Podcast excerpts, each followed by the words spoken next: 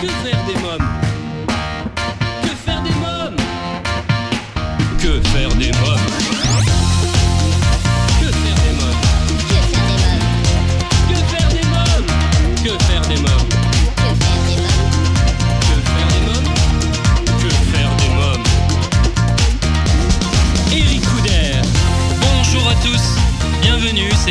Je suis très heureux de vous retrouver pour ce nouveau numéro de Que faire des mômes, l'émission 100% pour les parents. Au sommaire, aujourd'hui dans À vos agendas, nous découvrirons la bande-annonce du film L'étoile de Noël et je vous ai concocté une sélection d'idées de sortie à faire en famille. Mon invité jeunesse, il est un monument de la chanson française. Pierre Perret sera mon invité pour nous parler de l'album événement à l'occasion de ses 60 ans de carrière au Café du Canal. Dans Quand les enfants dorment, c'est un véritable coup de cœur de toute l'équipe de Que faire des mômes. Ils sont jeunes, ils ont des gueules d'ange, ils frappent très fort avec leur premier single Sarcophage. Le groupe belge Zapper Palace seront dans Que faire des mômes. Dans un instant, la rubrique Allô parlons jeunesse, je serai en ligne avec Mathieu Escande, président cofondateur de la marque Le Chocolat des Français. Si vous souhaitez rester connecté avec la famille Que faire des mômes et suivre au jour le jour notre actualité, je vous invite à vous abonner à notre newsletter sur quefairedesmômes.fr et à nous suivre sur les réseaux sociaux Twitter, Facebook et Instagram. Tout de suite, Allô Parlons Jeunesse. Que faire des mômes? Mon rendez-vous téléphonique aujourd'hui pour Allô Parlons Jeunesse est avec Mathieu Escande, président cofondateur de la marque Le Chocolat des Français. Allô Oui, bonjour Mathieu Escande. Oui, Oui, bonjour, c'est Eric Couder de l'émission Que faire des mômes? bonjour Eric. Vous êtes président cofondateur de la marque Le Chocolat des Français.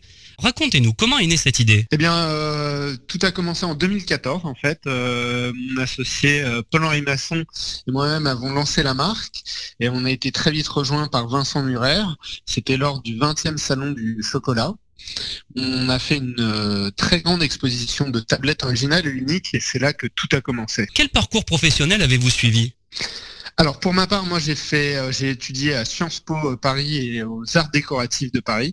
Donc j'ai vraiment un cursus euh, pluridisciplinaire. J'ai travaillé après dans une agence qui faisait du conseil, de la stratégie d'image, de l'événementiel pour les très grands rendez-vous. Mon associé, lui, a été directeur artistique dans des grandes agences de publicité et Vincent, euh, donc euh, parce que je parlais de Paul évidemment, Oui. et euh, Vincent, euh, lui, est passé euh, par euh, la banque d'affaires. Très bien.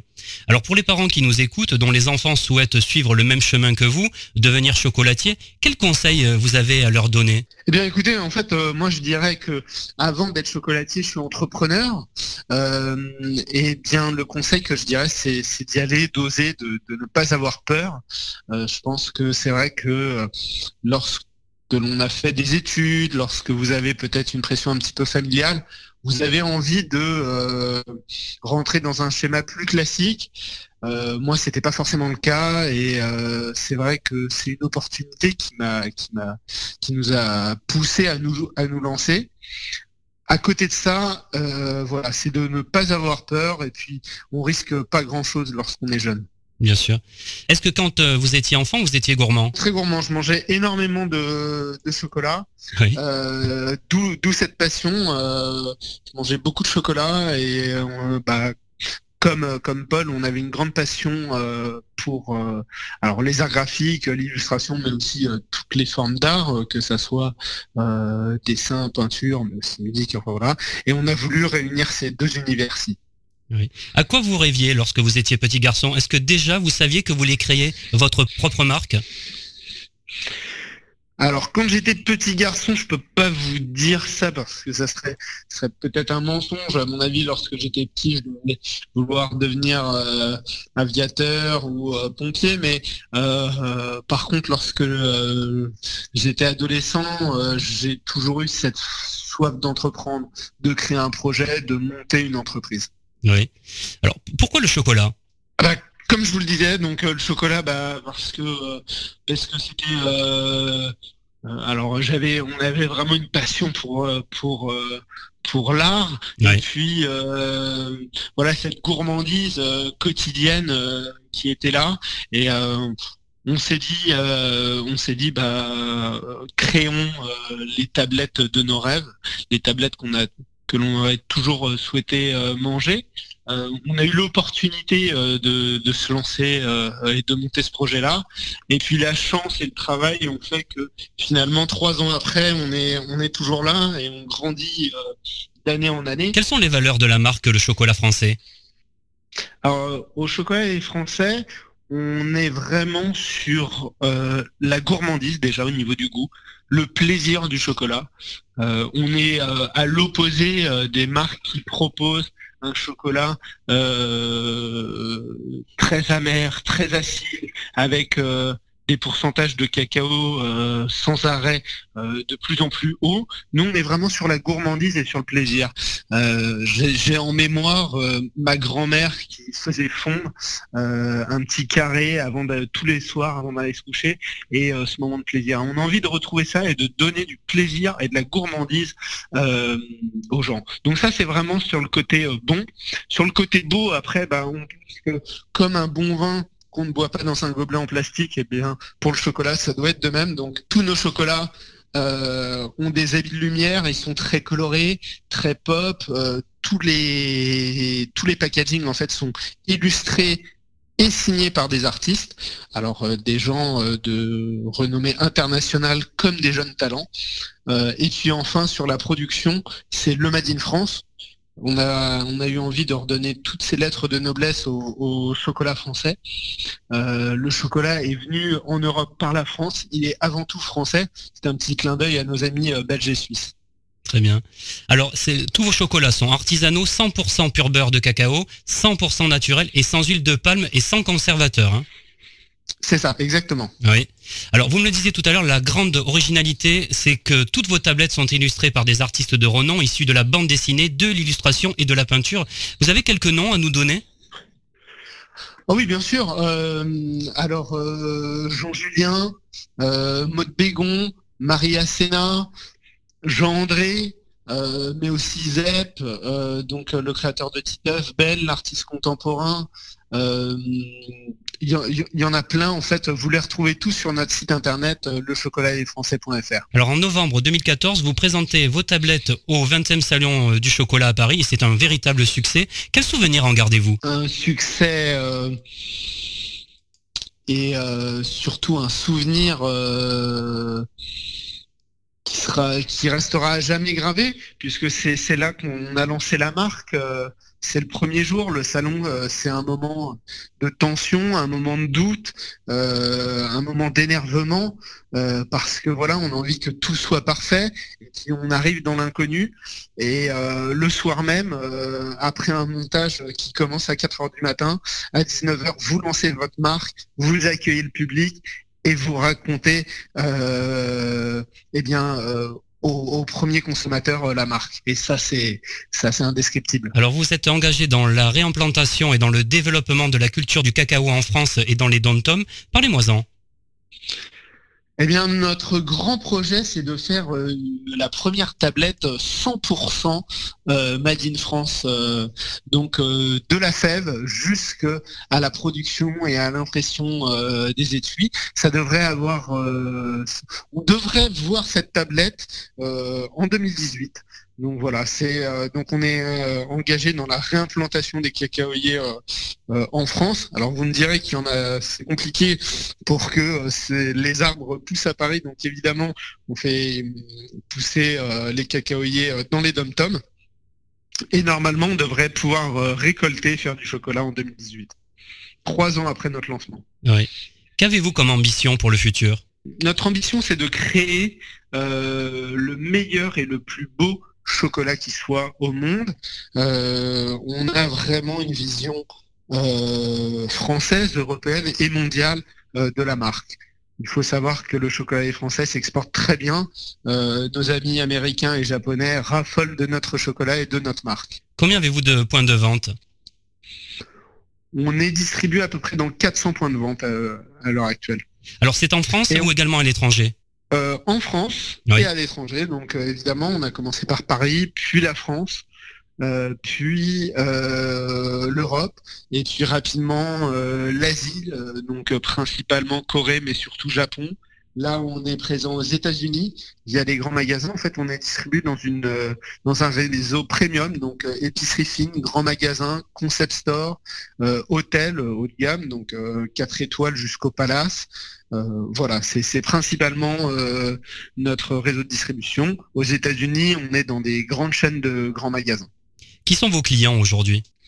On est apprécié de tous, euh, ça va plus loin que dans la chanson, donc euh, c'est avant 7 ans et ça va au-delà de, des 77 ans. Euh, cependant, on sait qu'on est fortement apprécié des, des, femmes, voilà, euh, mais aussi des hommes et, des enfants, que vous soyez au final euh, parisien.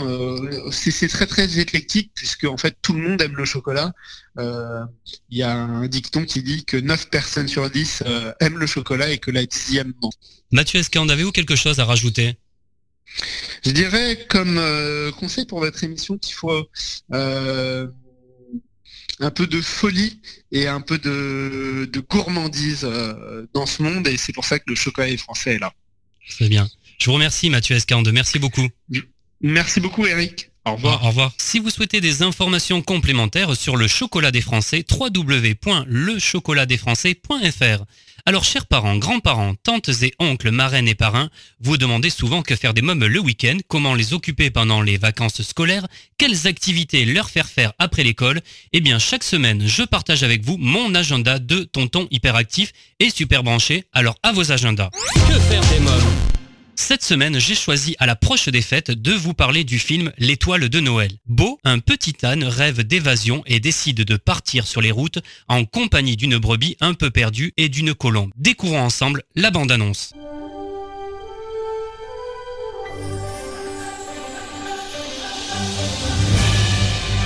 Ce Noël, venez découvrir l'histoire du premier Noël.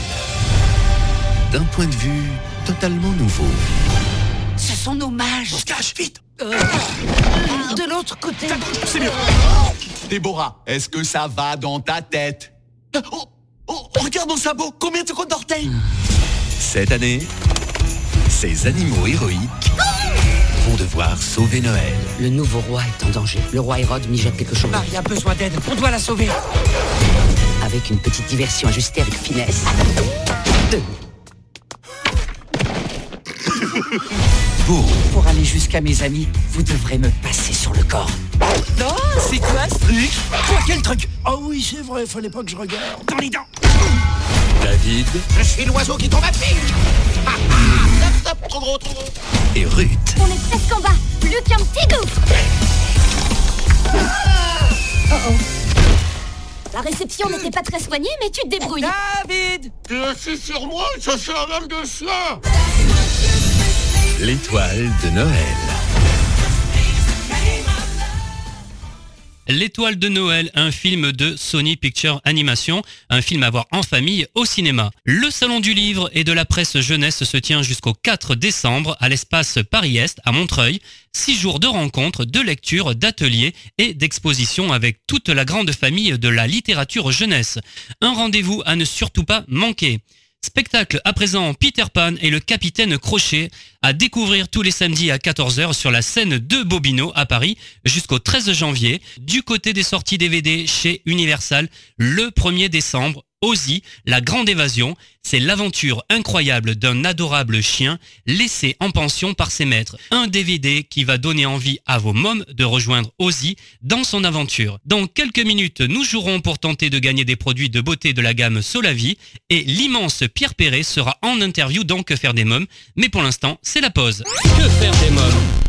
Si vous venez de nous rejoindre, vous écoutez Que faire des mômes, l'émission 100% pour les parents, c'est Eric. Et dans quelques instants, Pierre Perret sera en interview dans Que faire des mômes. Mais pour l'instant, c'est le moment de jouer avec notre partenaire Solavi. Solavi, cosmétique 100% naturel pour une peau saine et fraîche grâce à son colostrum. Exclusivité européenne, Solavi rend à votre peau ce que le temps lui a pris. Votre peau aimera Solavi. Solavi convient à tous les types de peau et lui donne éclat et luminosité.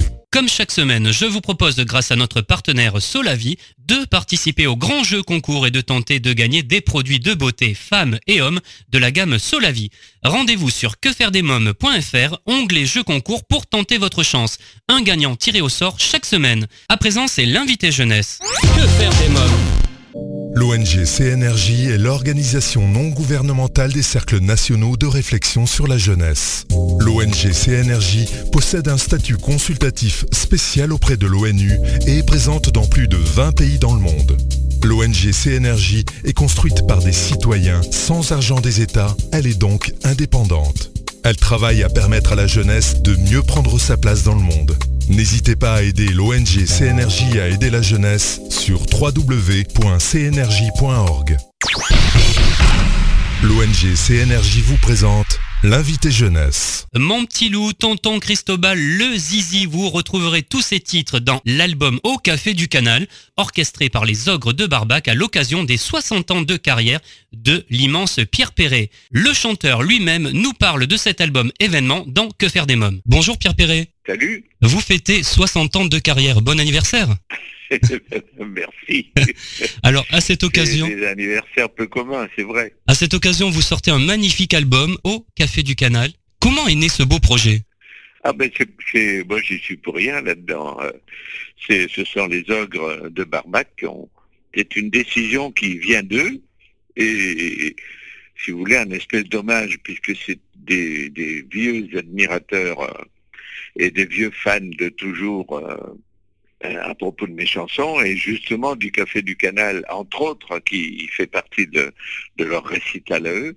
Et, comme, comme des tas d'autres chansons, même qu'ils ont chanté euh, Lily et j'en passe et des meilleurs, ben, ils ont dit, voilà, c'est les, les 60 ans du, du chanteur, là on va, on va ponctuer ça, et ils ont euh, euh, pris contact avec tous leurs copains euh, qui, qui avaient sensiblement le même type de sensibilité, et qui aimaient bien mes chansons, donc ils ont vu les Zebda, euh, enfin bon, tous ceux qui sont sur l'album que vous avez pu écouter,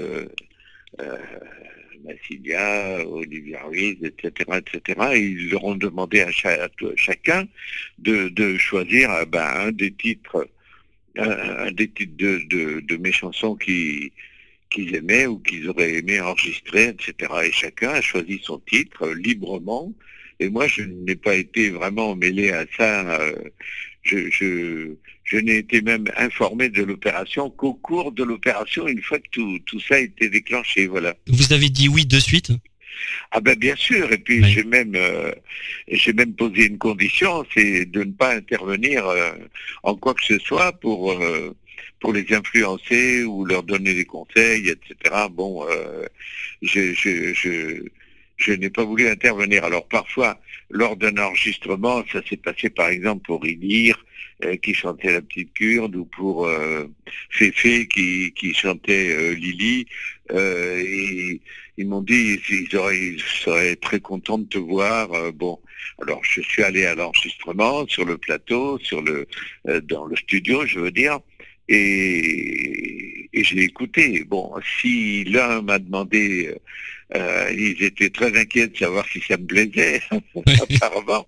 Et moi, je, moi, je respecte le, l'interprétation de tout un chacun. C'est une façon de, de revisiter une chanson à l'aune de sa sensibilité, etc. Donc je voulais pas intervenir là-dedans. Et, et ça s'est fort bien passé, euh, même en tout dernier avec la petite euh, Flavia Coelho là qui a enregistré mon petit loup. Oui. Eh ben, euh, euh, elle, voulait, elle voulait que je l'entende chanter un, un- un refrain, etc. Et bon, je suis allé et moi, ça m'a fait plaisir d'écouter et elle, euh, ça l'a rassurée quelque part parce qu'elle a vu que bon, euh, ben, que, je, respecte toutes les euh, toutes les toutes les façons de chanter de tout un chacun et, et ça me semble le minimum, c'est normal. Qu'est-ce qui vous a séduit dans cette idée? Ben, écoutez, c'est des tas de générations euh, qui sont venues après moi, euh, étagées sur euh, plusieurs âges, et je trouve ça euh, formidable que c'est un prolongement de, de- et une reconnaissance en même temps euh, importante pour moi que de voir les générations comme qui sont un peu le reflet de ce qu'il y a dans une salle. Il y a trois ou quatre générations qui qui qui qui se sont euh, euh, humectés, baignés de, de, mes chansons, de mes refrains, de mes couplets, etc. euh, que ça soit euh, la cache aux oiseaux ou, ou aujourd'hui euh, la femme grillagée, si vous voulez. Bon, tout ça c'est étagé sur des, décennies. euh, et, et donc, euh, bon, euh, aujourd'hui, il y a, il y a une chose euh, qui est caractéristique dans, dans cet album, c'est que, euh, que ceux qui connaissent pas les chansons, il y a beaucoup de titres qui ont été très peu diffusés dans les radios, et donc ce ne sont pas les plus connus. Je parle pas du, du Zizi ou bon, Oui, mais euh, il y en a des tas d'autres qui sont euh, que des tas de gens découvrent et découvriront avec cet album. Et elles auraient pu être écrites il y a 30 ans, il y a 20 ans, il y a 10 ans ou aujourd'hui. Parce que ben, si on ne sait pas, ben, à mon avis, euh, je pense que c'est un, un, fait qui est loin d'être inintéressant dans, dans cet album parce que l'écriture est sans date. Voilà. Alors c'est vraiment un très joli album, très réussi, que j'ai beaucoup aimé, notamment Ma petite Julia que vous interprétez avec François Morel. Parlez-moi de ce titre. Oui, entre autres, oui, ben, lui, ça l'a amusé parce que il, fait pas tellement partie de, il est surtout euh, euh, chroniqueur, euh, comédien, etc., etc. Bon, c'est vrai que maintenant il a fait ses premiers pas de, chanteur depuis quelque temps, mais ça l'a amusé de, participer à cette aventure et, au contraire, il était plein de jubilation quand il est allé enregistrer. Moi, j'étais pas là, je je n'y étais pas quand il a enregistré lui mais il paraît qu'il était très très heureux. Et bon euh, quand on va faire euh, le prochain concert à, à pour fêter ça euh, au mois de décembre euh, et ben il sera là et, et- et il s'en réjouit voilà. Comme tous les autres d'ailleurs. Parce que je crois qu'à part deux ou trois défections tout le monde sera là. Euh, Il y en a qui avaient des contrats signés euh, euh, pour pour un concert euh, qui était signé, vous savez, dans, dans notre métier, c'est Oui. depuis six mois, un an, deux ans à l'avance. Parfois, il y a des, des, des dates signées. Bon, bah, c'est le 10 décembre. Il y en a deux ou trois qui pourront pas venir. Mais sinon, tout l'album euh, à, à 90% sera là. Voilà. On va, en, on va en parler un peu plus tout à l'heure justement de, de cette scène euh, à la salle Playel. Euh, c'est Didier Vampas qui interprète le Zizi. Que pensez-vous de son interprétation? C'est délirant en tout cas. hein. Oh, ben, c'est complètement déjanté et ça c'est fait c'est fait que pour me plaire parce que la chanson elle-même est, est, euh, tout à fait improbable quand elle est sortie. euh, euh, je me disais que euh, ça serait pas diffusé une seule fois en radio alors que euh, ça a été le, le tabac qu'on fait. Ah oui. Et, moi j'ai trouvé que il était en adéquation avec euh, le surréalisme de cette chanson parce que c'est une chanson complètement surréaliste. L'écriture est, est tout à fait marginale par rapport à tout ce qu'on a pu entendre toujours euh, chez, chez mes collègues entre guillemets. Et pe- Personne n'a jamais écrit ce type de chanson, donc euh, et lui, euh, eh ben fait ça. euh, déjanté, rock, quand même, parce que c'est c'est c'est une chanson déjà tellement rock, rock'n'roll en soi. Quand on, on, on la lit à froid comme ça, même si on l'entend pas, Ouais. c'est une chanson, c'est c'est du- d'une d'une précision et d'une audace en même temps qui sont peu communes. Voilà, c'est tout. On la redécouvre en plus là, hein, dans cette version. C'est fou. Oui, oui. c'est- c'est- et moi, ça m'a beaucoup amusé, ça, et même ce qu'ont fait les Massilia, par exemple, Oui. avec euh, Tonton Cristobal. Tonton Cristobal, entre autres. Enfin bon, tout ça, c'est fait que pour me plaire. hein. Ça- euh, J'ai j'ai toujours été euh, un audacieux, et dans mon écriture, et dans la musique, et dans tout ça. euh, J'ai toujours osé des choses, souvent euh, dix ans avant l'heure.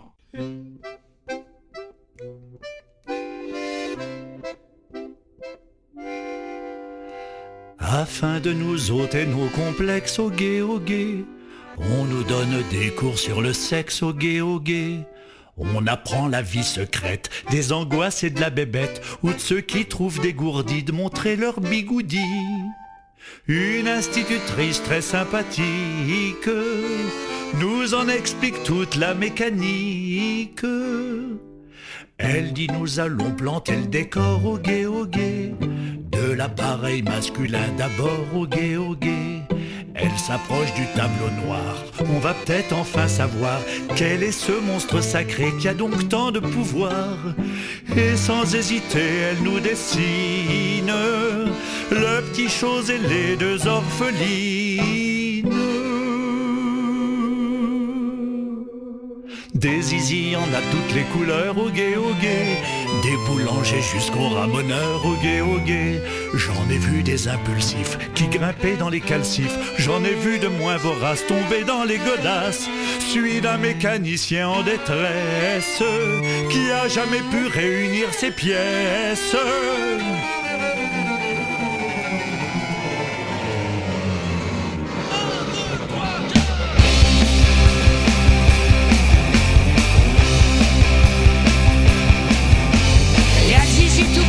au gay Celui qui a mis donne la main de ma sœur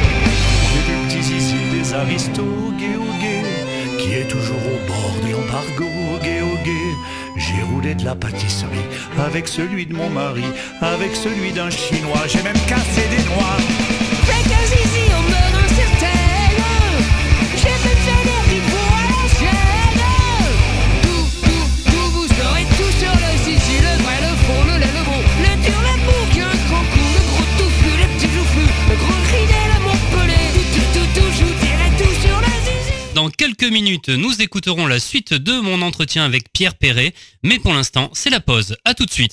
Que faire des mômes Si vous venez de nous rejoindre, vous écoutez Que faire des mômes, l'émission 100% pour les parents, c'est Eric Couder. Aujourd'hui, j'ai l'immense joie d'être en compagnie de Pierre Perret à l'occasion de l'album Au Café du Canal, orchestré par les Ogres de Barbac à l'occasion de ses 60 ans de carrière. Je vous propose d'écouter la suite de notre entretien. Comment expliquez-vous que le public français, toute génération confondue, vous aime autant? Je ne sais pas, euh, mais je crois qu'un des grands avantages, c'est d'avoir pris mon temps d'écrire les chansons, parce que ça m'a toujours demandé beaucoup de temps. Et deuxièmement, d'avoir échappé aux modes, puisque mes chansons n'ont jamais été à la mode, euh, ponctuées par, euh, euh, par du tango, par du rock, par euh, ce que vous voulez, en suivant les modes. Moi, j'ai jamais suivi aucune mode. Et, donc, la facture de, de ces chansons-là a toujours été euh, intemporelle et il suffit que la- l'adéquation entre une musique et, et- et ce que je raconte soit, soit, soit là. Il faut, il faut que la, la symbiose soit totale entre la musique et, et- un texte.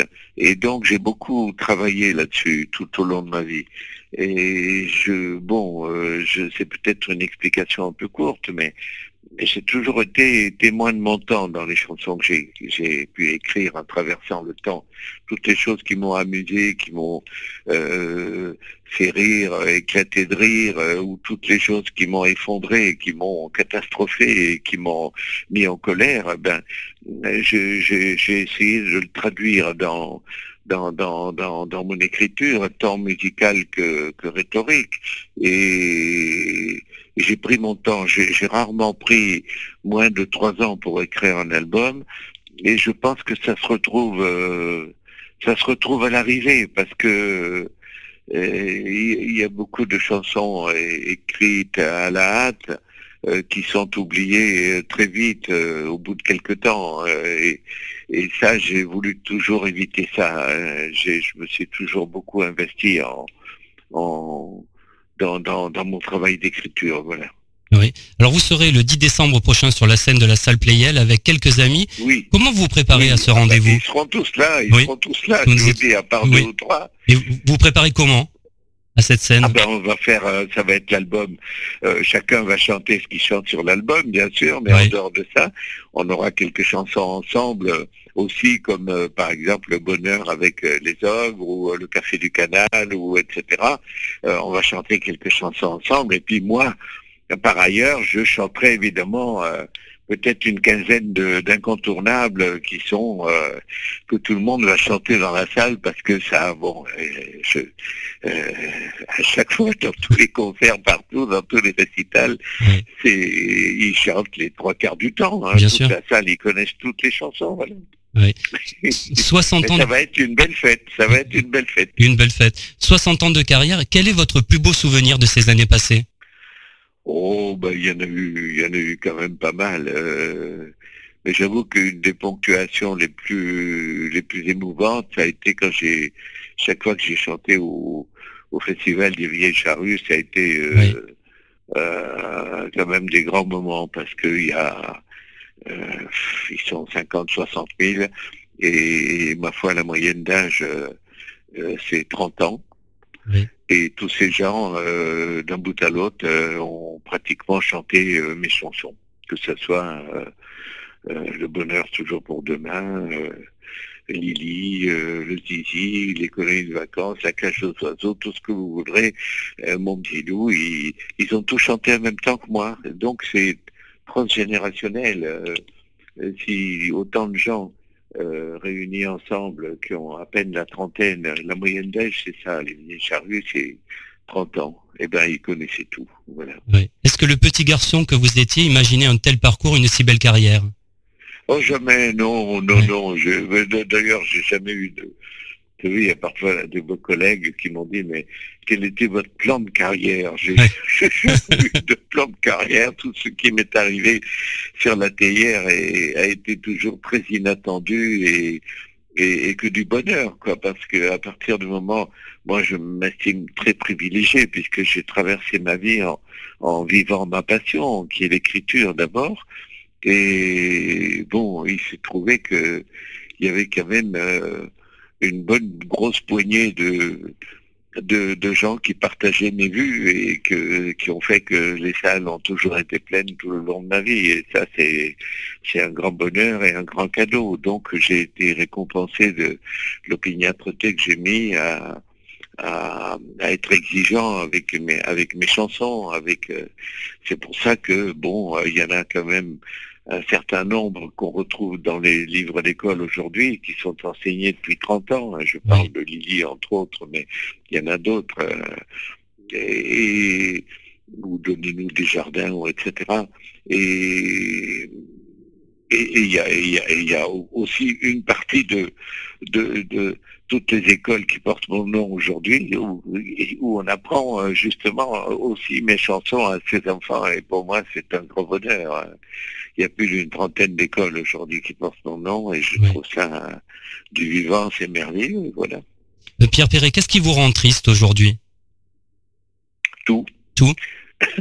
Dès que je me lève le matin, si jamais je mets les infos, je, suis Ah catastrophé aussitôt parce que vous voyez quand même, comme moi, euh, de, euh, ce- alors évidemment, il faut faire la part du feu. Euh, Il y a toujours eu à travers l'histoire des, des drames, des, des, des guerres, de- des, des confrontations inhumaines, des bon.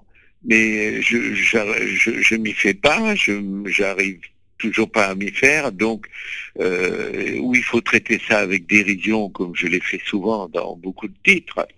Euh, au nom de Dieu, par exemple, qui est une chanson que j'ai écrite il y a une vingtaine d'années, elle n'a jamais été plus actuelle qu'aujourd'hui, parce qu'au nom de Dieu, tout le monde s'arrache les tripes. C'est vrai. Et, et- et je disais ça déjà il y a une vingtaine d'années, j'ai enregistré euh, euh, depuis la nuit des temps, on s'étripe gaiement au nom de Dieu. On continue pourtant en faisant toujours mieux, il est jamais content. Voilà, ben c'est pareil aujourd'hui. Ça continue, c'est on est capable, la moitié de la planète, de d'étriper l'autre euh, parce qu'il pense pas la même chose que que vous. Et ça, c'est ça, c'est c'est terrible. Et puis il n'y a pas que ça. Bon, je veux dire, il y a, il y a euh, la misère, tout, tout ce qu'on peut voir aujourd'hui, euh, la dichotomie qu'il y a entre les nantis d'un côté et quand même des, des tas de gens qui arrivent même pas, qui dorment dans leur voiture parce qu'ils n'arrivent pas à payer euh, le, à, à plus à payer le loyer de leur maison.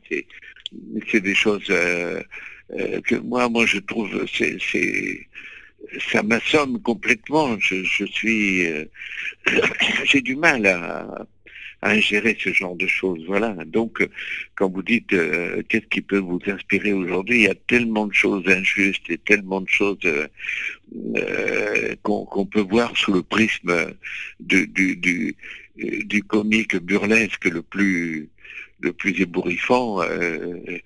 il faut choisir entre ça et les sanglots. Donc, ben voilà, c'est un peu ce que j'ai fait toute ma vie. Mais c'est c'est pas la chose la plus facile, voilà, de faire son choix.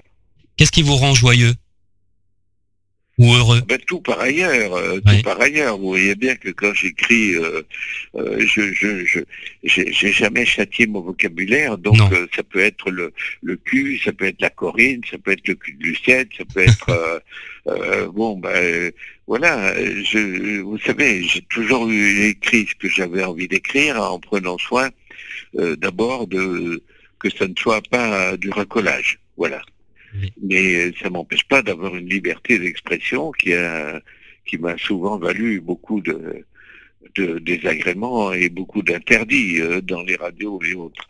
Mais bon, euh, vous savez, aujourd'hui le, le, le, le public est adulte. Il y a un abîme entre les, le- même le public d'il y a 30 ans et celui d'aujourd'hui. Et donc, euh, ça c'est ben, tant mieux. De ce côté-là, la liberté est très utile aussi. En tout cas, en France, on vous aime. Dernière question, Pierre Perret. Qu'aimeriez-vous dire euh, aux ogres de Barbac qui vous ont entraîné dans cette aventure que je les aime, mais que c'est des petits voyous, parce qu'ils m'avaient pas prévenu et que, voilà, c'est la, la plus belle surprise que j'ai jamais eue parce que c'est un cadeau d'amour, voilà. Très bien. Je vous remercie, Pierre Et que je Perret. les remercie pour ça. Merci beaucoup. Je vous en prie. Au revoir.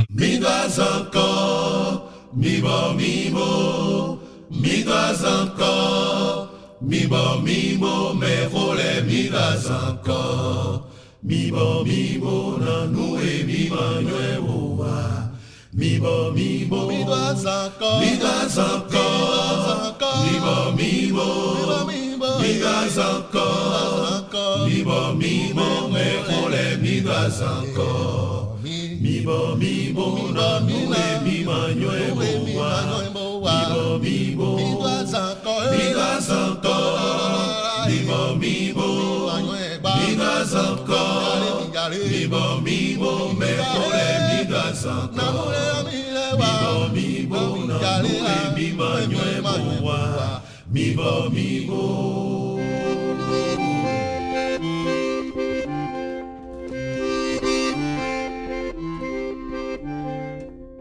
On la trouvait plutôt jolie, Lily. Elle arrivait des Somalies, Lily. Dans un bateau plein d'émigrés qui venaient tous de leur plein gré vider les poubelles à Paris. Elle croyait qu'on était égaux, Lily. Au pays de Voltaire et d'Hugo, Lily. Mais pour Debussy, en revanche, il faut de noir pour une blanche. Ça fait un sacré distinguo. Elle aimait tant la liberté, Lily. Elle rêvait de fraternité, Lily. Un hôtelier russe secrétant lui a précisé en arrivant qu'on ne recevait que des blancs. Elle a déchargé des cajots, Lily. Elle s'est tapée des sales boulots, Lily. Elle crie pour vendre des choux-fleurs. Dans la rue, ses frères de couleur l'accompagnent au marteau-piqueur. Et quand on l'appelait Blanche-Neige, Lily, elle se laissait plus prendre piège, Lily. Elle trouvait ça très amusant, même s'il fallait serrer les dents, ils auraient été trop contents. Elle aimait un beau blond frisé, Lily, qui était tout prête à l'épouser, Lily. Mais la belle famille lui dit nous ne sommes pas racistes pour dessous, mais on ne veut pas de ça chez nous. Elle a essayé l'Amérique, Lily. Ce grand pays démocratique, Lily. Elle aurait pas cru sans le voir que la couleur du désespoir, là-bas aussi, ce fut le noir. Mais dans un meeting à Memphis, Lily, elle a vu Angela Davis, Lily, qui lui dit viens, ma petite sœur, en s'unissant on a moins peur des qui guettent le trappeur. Et c'est pour conjurer sa peur, Lily, qu'elle lève aussi un point rageur, Lily. Au milieu de tous ces gugus qui foutent le feu aux autobus, interdits aux gens de couleur. Oh. Mais dans ton combat quotidien, Lily, tu connaîtras un type bien, Lily. Et l'enfant qui naîtra un jour aura la couleur de l'amour contre laquelle on ne peut rien. La tribu de Pierre Perret au Café du Canal, un album à vous procurer sans plus attendre. On se retrouve dans quelques minutes pour la suite de Que faire des mômes avec le groupe belge Zapper Palace. Nous découvrirons leur premier single Sarcophage, mais pour l'instant je vous propose de faire une courte pause. Que faire des mômes? De retour pour la suite de Que faire des mômes, l'émission 100% pour les parents. Chers amis auditeurs, savez-vous que vous pouvez réécouter l'émission? Eh oui, le podcast est mis en ligne tous les lundis dès 7h sur quefairedesmômes.fr. À présent, c'est la rubrique Quand les enfants dorment. Que faire des mômes? Un phénomène à présent dont toute l'équipe de Que faire des mômes est complètement accro. Ils sont jeunes, ils sont beaux, ils ont de véritables gueules d'ange, mais pourtant leur son pop-rock détonne de leur attitude trop tranquille. Zapper Palace, c'est le nom de ce jeune groupe belge très prometteur. Je les ai rencontrés il y a quelques semaines lors de leur passage à Paris, à l'occasion de la promotion de leur premier single Sarcophage. Écoutez notre échange. Bonjour les garçons. Bonjour. Salut, salut. Alors vous êtes en promo en France euh, pour votre single Sarcophage. Parlez-moi de ce single, qui m'en parle? Maxime. Alors Sarcophage, voilà, est sorti il y a quelques semaines. C'est euh, l'aboutissant, enfin c'est un aboutissement en fait dans, dans l'ascension de notre projet. Euh, Sarcophage est paru du coup sur toutes les plateformes digitales possibles. Et euh, on y a travaillé dur. On vous invite à l'écouter. Sarcophage, du coup, pour le décrire en quelques mots, c'est un texte euh, assez frais avec une mélodie et des rythmes très, très, rythmés en fait.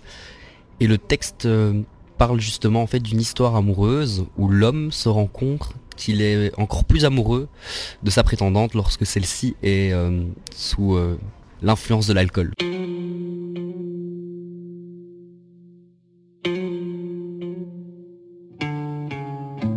Saoul, tu t'écroules, tu t'enroules dans tes pensées.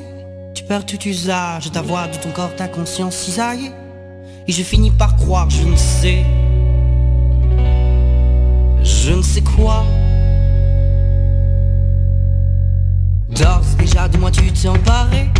Je suis un bon otage, tu bafouilles les syllabes de mon prénom ancré Dans ta mémoire imbibée.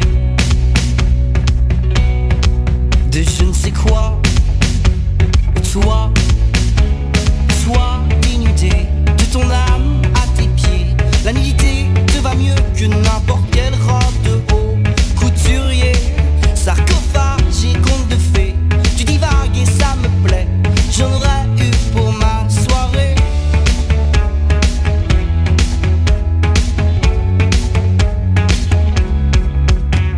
Zapper Palace, c'est le nom de votre groupe. Pourquoi ce nom? Alors ce nom, euh, il a plusieurs significations. C'est euh, déjà on zappe les palaces parce que voilà on, veut pas de, gro- de grosses maisons ou quoi, d'argent. Mais c'est surtout parce que en fait euh, on aimait bien le mot zap. Je sais pas, c'est- un mot qui, qui a une bonne consonance dans la bouche. Mais c'était un peu court, du coup on a rajouté un peur, ça peur. Ça ça faisait trop rappeur. Du coup on s'est dit bah, pour équilibrer un peu on va adoucir ça avec le mot palace. Ça a fait Zapper Palace. Et Maxime Legrand, vous êtes auteur, compositeur, chanteur et guitariste. Comment a débuté pour vous cette aventure? Alors l'aventure de Zapper Palace a simplement débuté par l'envie intense de faire de la musique. Parce que Nathan Surquin, du coup, euh, mon acolyte de groupe, euh, sortait avec ma petite cousine en fait à l'époque. Voilà, donc euh, on avait 12-13 ans, j'étais en 6ème primaire, donc je me souviens. Et moi j'avais fortement envie de jouer de la musique, j'avais reçu une guitare un an ou deux auparavant, et Nathan faisait de la basse. Alors il y avait pas tout le monde qui fait de la basse, surtout à cet âge-là. Du coup, chez ma cousine, je, venais, on faisait des covers des Beatles, etc. pour euh, s'amuser, Muse. Et par après est venu, on s'est dit, bah, pourquoi est-ce qu'on essayerait pas de composer en fait? Et là, on s'est mis à composer, puis il y a eu le choix du texte aussi français ou anglais. Et comme j'étais fort jeune et que j'ignorais la langue anglaise, je me suis dit, ben, enfin en fait ça, a été euh, vraiment instinctif de choisir la langue française, mais après en se retournant, on s'est dit, bah en fait c'est cool d'avoir choisi la langue française parce que c'est une langue qui est pas assez défendue, etc. Et il y a vraiment moyen de s'amuser, de jongler avec les mots et de créer des jeux de mots. Et, et moi en fait j'adore écrire, je pense que j'aime, enfin non c'est pas je pense, c'est j'aime autant écrire les textes des musiques que de les composer ou les jouer. C'est vraiment une partie intégrante de, de la naissance d'un morceau et je m'éclate trop en écrivant, voilà. Paul maintenant. Paul Bill, c'est ça le, je, Bell, Bell. La flamande, on prononce Bale, voilà, c'est tout. Vous êtes compositeur, guitariste. Qu'est-ce qui vous a donné envie de participer justement à cette aventure? Ben moi j'ai rejoint le groupe un peu après eux, hein, comme il vous a expliqué euh, la petite anecdote par rapport à leur histoire. Moi je, je les, re- je les ai rejoints dans la cour d'école en fait, j'ai rencontré Max, je lui ai joué un petit morceau de guitare et euh, le, le feeling est passé instantanément et il m'a dit toi viens dans mon groupe, on va faire des, des belles choses ensemble. Et puis j'ai fait mon petit bout de chemin avec eux et voilà, je me retrouve euh, guitariste soliste dans le groupe, voilà. Euh, Nathan, c'est Surquin Euh, Je demande maintenant. hein, donc, Euh, vous êtes compositeur, bassiste et tromboniste. Ouais. À quel moment la musique est arrivée dans votre vie? Euh, très jeune. Euh, j'ai commencé vers l'âge de 8-9 ans euh, par la- à l'académie en fait tout simplement et j'ai commencé du coup par le trombone en fait. Et puis par la suite euh, est venue la basse. Donc euh, ça fait ça fait maintenant euh, ouais bien 13 ans que j'ai la musique euh, dans ma vie et donc euh, voilà. On va poser une question maintenant à François. François Véry, donc vous êtes euh, compositeur et batteur. Quel est le meilleur moment partagé avec le groupe? Le meilleur moment partagé avec le groupe, pour moi les plus beaux moments c'est quand on est parti à la mer. On était à 4 et il y avait... enfin, c'était comme ça des, des vacances, on était à 4, ou alors les résidences. enfin, Il y a tellement de moments. Chaque moment passé avec eux, c'est trop bien. Alors la plupart des jeunes de 20 ans font la fête et vous, vous travaillez. C'est quoi qui vous motive? Ça fait du bien que vous le signiez. Bon, c'est pas vrai, on fait la fête aussi bien sûr, mais, c'est vrai que voilà, il y, a un travail euh, derrière. Enfin, tous les samedis après-midi depuis, depuis autant d'années, mais on répète, on, on court pas les rues. on- des fois, il fait super beau dehors. euh, les, jeunes de notre âge tapaient à la balle de foot euh, en skatant des pains dans les parcs. Et puis nous, ben, on était dans notre cave toute froide, dans le noir, en train de répéter nos musiques. Mais voilà, c'est un, mal pour un bien. Et, et on est fier de ça. Et comme François disait tantôt c'est de l'étonnement. C'est c'est pas de l'étonnement voilà. C'est juste euh, on n'a jamais vraiment cherché le succès. La reconnaissance on la voulait intimement. Mais je veux dire le train a roulé tout seul. On a continué à composer à avoir la good vibe. Le projet est toujours resté sain dans l'interne. Je crois que c'est le secret en fait. C'est la clé c'est qu'il reste sain. Que les, envies de chacun soient plus ou concordent plus ou moins. Et voilà. Et donc euh, maintenant aujourd'hui on en est là, on est à Paris pour euh, Sarcophage. Et hier j'ai l'impression qu'on était dans notre cave en train de composer nos premiers morceaux. Donc voilà, l'histoire est belle et, et comme je, dis- je disais là, elle est surtout saine, quoi, remplie d'amour. Et Si on se projette dans 10 ans, comment vous imaginez le groupe? Toujours amis, en tout cas. On se reverra le dimanche pour des barbecues, je pense, d'office. Même si le projet vient à s'arrêter, et on espère qu'il continuera. euh, et tout ça, malgré euh, tous les trucs de la vie, on, on espère euh, qu'on sera toujours euh, dans cette même mouvance-là dans 10 ans. Quels sont les sujets qui vous préoccupent Peut-être la société un peu, la manière dont elle est, f- elle est, elle est construite pour le moment est pas évidente pour nous les artistes, parce que je sais pas ce que vont donner les artistes de demain, hein, très honnêtement. Et donc euh, ça, ça nous préoccupe. Après, je pense qu'on se pose pas trop de questions non plus, sinon on, on tombe dans un gouffre bizarre où on ne compose plus et on, on crée plus rien, ou que du noir, que enfin, voilà. Ce qui est sûr, c'est qu'on est quatre garçons quand même très éveillés. Et euh, les conversations qu'on a entre nous le soir, quand on boit un coup ou quoi, bah, ça peut tourner très bien politique ou sociologie. Enfin, on est très... euh, malgré que Paul dit que c'est vrai qu'on se met pas dans un gouffre, mais allez, l'impact, enfin, l'humanité a un impact sur nous. Et euh, enfin, je veux dire, c'est important. Et je crois que ça rime avec le fait qu'on est des artistes, même si j'aime pas prétendre artiste. Enfin, ça c'est un autre sujet. Mais je veux dire, c'est le fait qu'on est très éveillé. Voilà, il faut être éveillé pour bien composer, je pense. Faut, faut être connecté à son environnement pour pouvoir faire une belle création, quoi, tu vois. Qu'est-ce qui vous fait marrer? Tout nous fait rire en fait. On est des vrais enfants. Parce qu'on on arrive à être adulte et, et mature, mais on est des vrais gosses. Donc parfois on peut, on peut rigoler. euh, allez, on nous lance dans une, dans une plaine de jeux pour enfants. On va s'éclater quoi. Et on va se marrer comme si. si, si- Tu si- vois, oui. Ouais, ouais. Je suis peut-être un peu plus enfant que les autres, mais on est tous un peu à, à rire pour tout. et- Qui est à la base de votre formation? Comment le groupe s'est créé? Ouais, c'est Nathan et moi. Après, lequel des deux a eu la première idée, je saurais même plus le dire, parce qu'on avait 12-13 ans du coup, mais euh, le groupe, je- ouais, je pense, ouais. Pourquoi le titre sarcophage? Je me souviens que quand je l'ai placé dans le texte, je trouvais ça un peu dépourvu de sens, même si pour moi ça en avait, parce que voilà, pour moi c'est la fille qui dit à, l'homme sarcophage et conte de fées, parce que voilà, elle, elle dit vague et ça lui plaît. Et simplement, euh, sarcophage, je trouvais que c'était le mot le plus emblématique de la chanson. C'était le mot le plus fort en fait. Je trouve qu'aux yeux, et puis le sarcophage dans la bouche, quand on le dit, je trouve ça joli. Et puis voilà. Et puis c'est le fait d'être emprisonné. Voilà, Nathan Mhm. dit c'est le fait d'être emprisonné. Donc je lui ai pas spécialement expliqué le texte, c'est sa compréhension du texte. C'est ça que je cherche, c'est de stimuler l'imagi- l'imagination et la créativité de l'auditeur. Vous aimez être sur scène? C'est la chose qu'on préfère le plus en fait, être sur scène. On parlait tout à l'heure euh, d'être en studio, ça nous plaît vraiment, mais la majorité du temps qu'on préfère passer, c'est sur scène en tout cas. Ouais, c'est l'éclate totale. À Zapper Palace, alors vous êtes quatre beaux gosses, hein, faut le dire. Vous devez déchaîner de la passion chez les filles, non? Moi j'ai pas l'impression, j'ai pas l'impression qu'on qu'on déchaîne l'attention des filles plus que ça, je sais pas. Elle n'ose pas. Non, écoutez, franchement, moi je, je ressens pas non plus euh, tellement, tellement de filles à mes pieds. euh, voilà, et parfois il y a de l'admiration dans certaines dunes, mais je sais pas si elles ont vraiment le, elles veulent franchir le pas, vraiment carrément elles, de venir nous, nous parler comme si on était inaccessible, alors qu'en fait pas du tout. Venez les filles, venez. Merci euh, Zapper Palace, merci beaucoup. Merci à Merci à vous. Saoul, tu t'écroules, tu t'enroules dans tes pensées. Tu perds tout usage, ta voix de ton corps, ta conscience cisaillée. Et je finis par croire, je ne sais. Je ne sais quoi. D'ores et déjà de moi tu t'es emparé? Je serais un bon otage, tu bafouilles les syllabes de mon prénom ancré dans ta mémoire imbibée. De je ne sais quoi. Toi, Sois dénudé mieux que n'importe quelle robe de haut couturier. Sarcophage et conte de fées. Tu divagues et ça me plaît. J'en aurais eu pour ma soirée.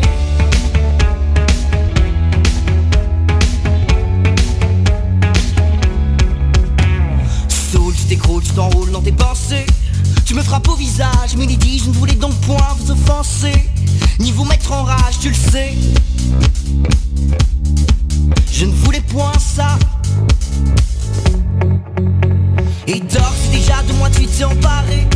Et nous faisons naufrage Je bafouille les syllabes de ton prénom en